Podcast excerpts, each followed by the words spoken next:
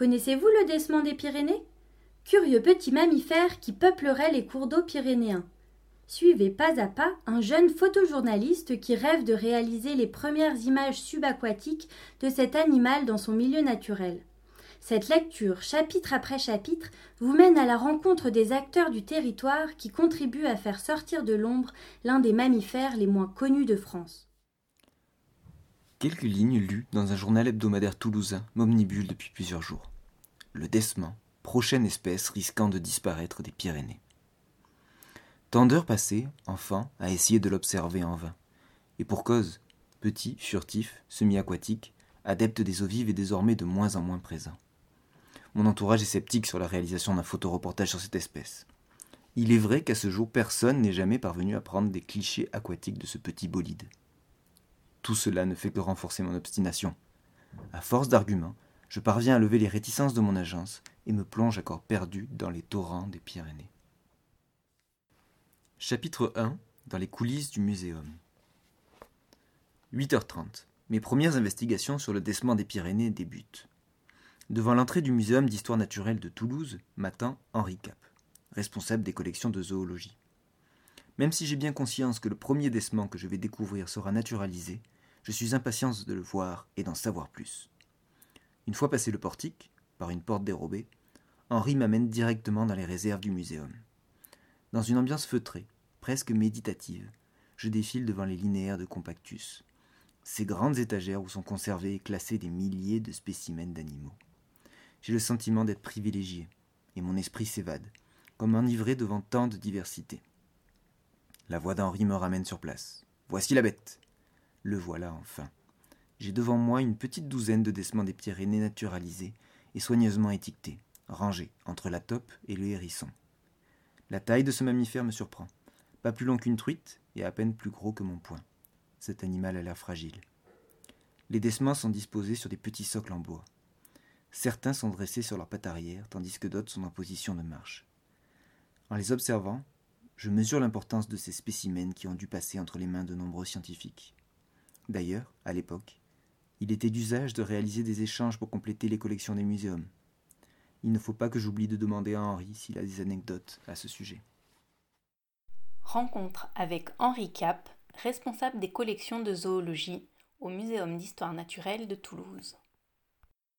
Nous devons la première mention du décement des Pyrénées à Étienne Geoffroy Saint-Hilaire, un scientifique qui a décrit l'espèce en 1811. Il aurait été découvert dans les Hautes-Pyrénées par un certain Desrouet, ancien professeur d'histoire naturelle à l'école de Tarbes. C'est quand même exceptionnel de se dire qu'une nouvelle espèce de mammifère a été découverte en France au début du XIXe siècle, sept ans après l'invention de la locomotive à vapeur. Le décement qui a servi à décrire l'espèce on parle d'holotype, existe encore et se trouve au Muséum d'histoire naturelle de Paris.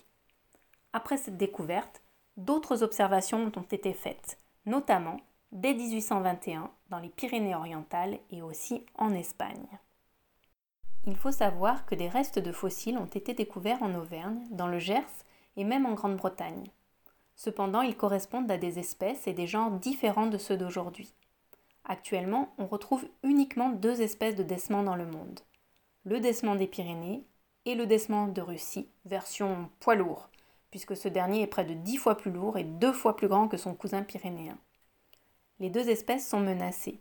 Celui de Russie a longtemps été chassé pour sa fourrure avant d'être protégé. Vous saviez que le décement des Pyrénées est un proche cousin de la taupe? Dans la classification du règne animal, il fait donc partie de la famille des talpidés, qui compte trois genres. Le genre Talpa, où l'on retrouve par exemple la taupe d'Europe, Talpa europaea. Le genre Desmana, avec le desman de Russie, Desmana moschata. Et le genre Galémis, avec notre desman des Pyrénées, Galémis pyrenaicus. La classification des espèces évolue au fur et à mesure des nouvelles découvertes et des avancées scientifiques. Chordata, Soricomorphe, Talpidae, sans compter les changements de nom de genre. Migal pyrenaica, Myogal pyrenaica, Galemis pyrenaicus. La classification est quelque chose de complexe et c'est vrai qu'on y perd un peu son latin. Aujourd'hui, les méthodes d'étude des espèces sont moins invasives. mais à l'époque il était courant de sacrifier des animaux pour les étudier. Certains scientifiques constituaient un réseau de personnes, chasseurs, pêcheurs, instituteurs, chargés de collecter les espèces pour qu'ils puissent les étudier et les naturaliser. Le Desman n'a pas échappé à cette règle.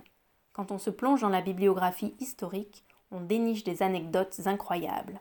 Par exemple, Maurice Gourdon, scientifique pyrénéiste, explique qu'il a eu entre ses mains près de 200 décements des Pyrénées entre 1875 et 1896. En 20 ans, c'est énorme D'autant plus que les captures étaient focalisées sur de petits secteurs, notamment près de Juzet de Luchon, en Haute-Garonne. Il y a eu aussi Eugène Trutat, conservateur du Muséum de Toulouse, qui a écrit en 1885 la première monographie zoologique et anatomique du Desman des Pyrénées, accompagnée de planches photographiques magnifiques. Il existe d'ailleurs dans sa collection une plaque photographique intitulée Au pays des Desmans, prise à Juzet de Luchon. Les échanges étaient fréquents entre muséums du monde entier. Ils permettaient notamment d'enrichir les collections, mais aussi de compléter celles des collectionneurs privés. Je sais par exemple qu'il y a à Washington, au Smithsonian Institution, un décement qui vient d'Ax-les-Thermes et qui a été collecté en 1908.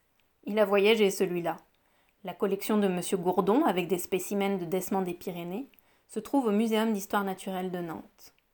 Nous avons bien sûr ici, au Muséum d'histoire naturelle de Toulouse, des exemplaires de la collection de Truta, il y a même eu un échange entre des moulages en plâtre peint de la tête et d'une patte du dernier exemplaire naturalisé de dodo du Muséum d'Oxford et un décement des Pyrénées de notre collection.